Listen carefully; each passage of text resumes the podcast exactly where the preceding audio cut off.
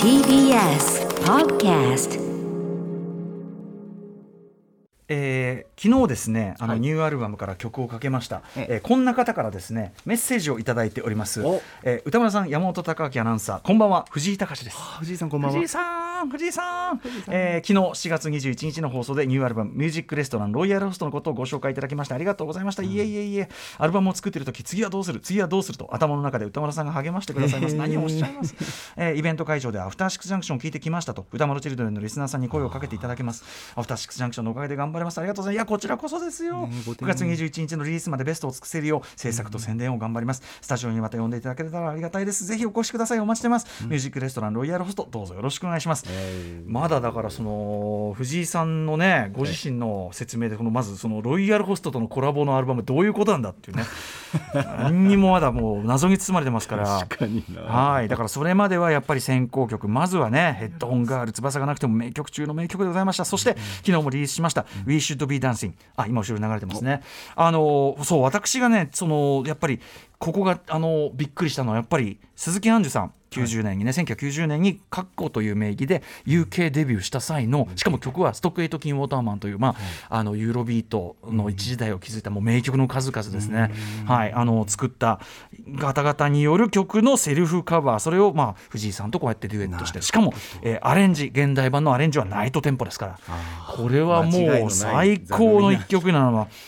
やっぱねそのもともと女優さんが歌う曲好きで、鈴木京香さんのプロデュースなんかもされましたけど、藤井さんのこの狙いどこ誰が他に思いつこうかこんなことすごいですよね。もう何回も聞いちゃったこれダンサブルで素敵。そしてそういう理屈は抜きにしても普通にもう今のダンスミュージックとしてめっちゃかっこいいし、ね本う。んということでさあいよいよアルバムどうなるのか。9月21日発売。楽しみにしております。もちろんそのタイミングで藤井さん、えーお忙しいと思いますがお。スタジオにもお迎えしてお話を伺えればなと思っております。あとなんかそのタイミングでええ。藤井さんめちゃくちゃツアー行くのねすごい。もうこれは本これこれだけ大規模な音楽ツアはい。ーはなかなかこれまでなかったんじゃないですか、予定びっしり。うん、いやもう割と全国ねいろんなとこ行かれるというのがありますんで、まあ、詳しくはね藤井さんの、えー、とホームページなんか見ていただきたいですけども、はい。うん、あの僕もどっか行きたいなこれな。いやとにかく嬉しい限りでございます。何より音楽アーティスト藤井隆さんの、えー活動アフターシックスジャンクションでは引き続き応援させていただきます。はい。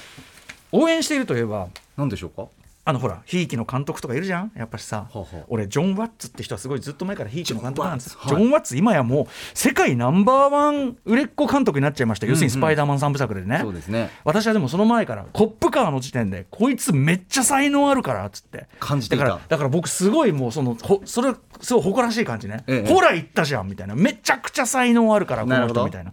でなんとジョン・ワッツ監督の最新作というのが、えっとこれドラマシリーズなのかな、うん。えー全7話構成のドラマシリーズですね。ドラマシリーズでザ・オールドマン元 CIA の葛藤ということでディズニープラスの、えー内のスターというねあれで、あえー8月17日から配信されるんですって。楽しみにしております。ジョン・ワッツさんここまでは私の表現でいうそのジュブナイル・ノワールという造語で説明しましたけど、ええ。少年が怖い大人の世界に触れる、はい。そういう話、まあ、スパイダーマンもそうでしたね。3部作もね、あはい。だったんだけどこれはもう結構本格、えー、とスリラーというか CIA ってことだからまああれですよね。スパイスリラーって感じなのかな。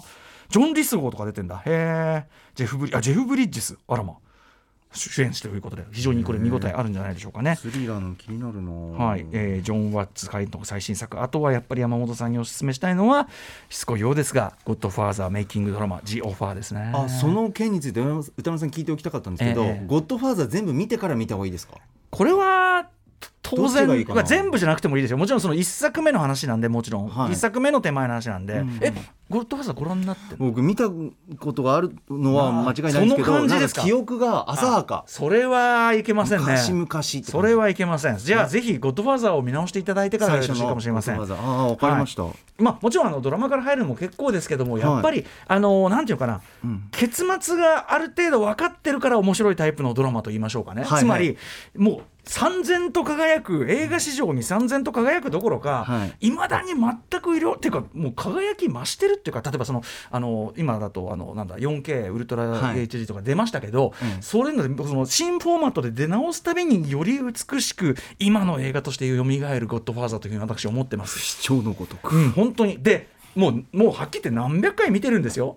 なんだけどなんかの表紙でええ。見始めると見ちゃあう、でやっぱり毎回面白いみたいな。作品なんだな。そういうことですよ。だから、まあ、もちろんあの何らかの形でご覧になった方いると思いますけど多分しばらく見てないんだったら、その例えば新しいフォーマットで見直すと驚きますよ。オープニングのねあ結婚式のシーンですけどもとか、こんなに綺麗な場面なの？みたいな。えー、僕そのさなんだっけ？デジタルリマスターで出た。それこそ10年ぐらい前の公開の時でそれ驚いたんで、はい。4K だともうさらにもうわーって感じでしょうし。あそうですか。じゃあうん。パワーアップしたの確認しますね、まず。そういうんでだいぶ印象も、まあ、あの当然そのなんていうかな年取ることでより分かるところも出たりしますしね。ね。そしてやっぱりなんといってもこの G4 はですねだからその、はい G4 は要するに一つの正解に向かって、え。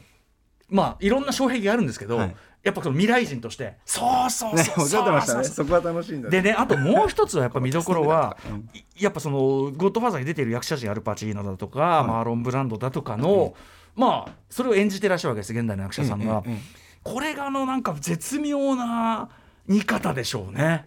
そのに似てまあ、似てる。だからそれをそのいわゆるこうモノマネ大会にならない似方というか例えばアルパシーノ今のアルパシーノとやっぱその時のアルパシーノ違うから、はい。やっぱり若手の全く無名の舞台とかを中心に活躍してきた、実力はあるけど鼻のない役者が全く自信がない状態でなんで俺なのみたいな感じでやっていくと。うん、なそこがやっぱ面白いし、ええ。でマーロン・ブランドはやっぱり変わり者ですからマーロン・ブランドが家に招かれてもうこれもね有名な話。でこうやって役作りしたのがいいんじゃないか。例えば、えードン・コルレオーネはかつて喉を打たれて声がうまく出ないことにしようかと。